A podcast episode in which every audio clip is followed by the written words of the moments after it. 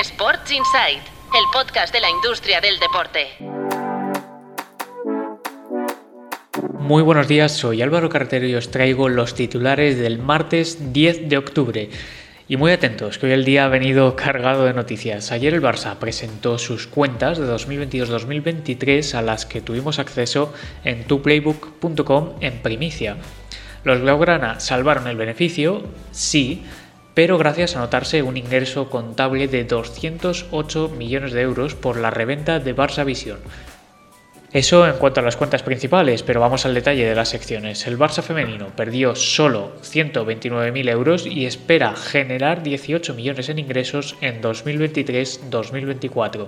El agujero en el polideportivo fue de más de 75 millones de euros, de los que el baloncesto copa el 75% de las pérdidas, con unos números rojos de récord de 56 millones de euros.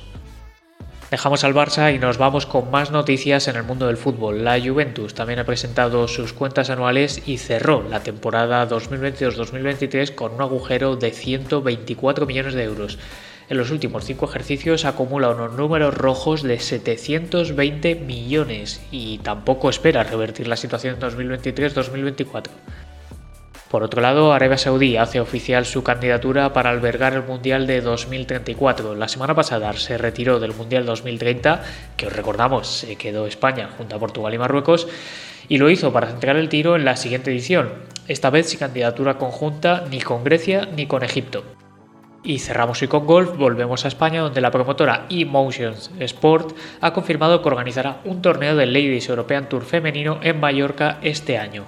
La promotora ya organiza también en la isla el torneo ATP de tenis 250 y el Open de golf masculino.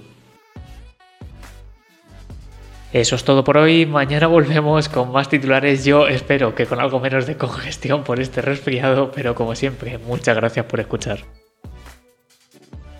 Sports Insight, el podcast de la industria del deporte.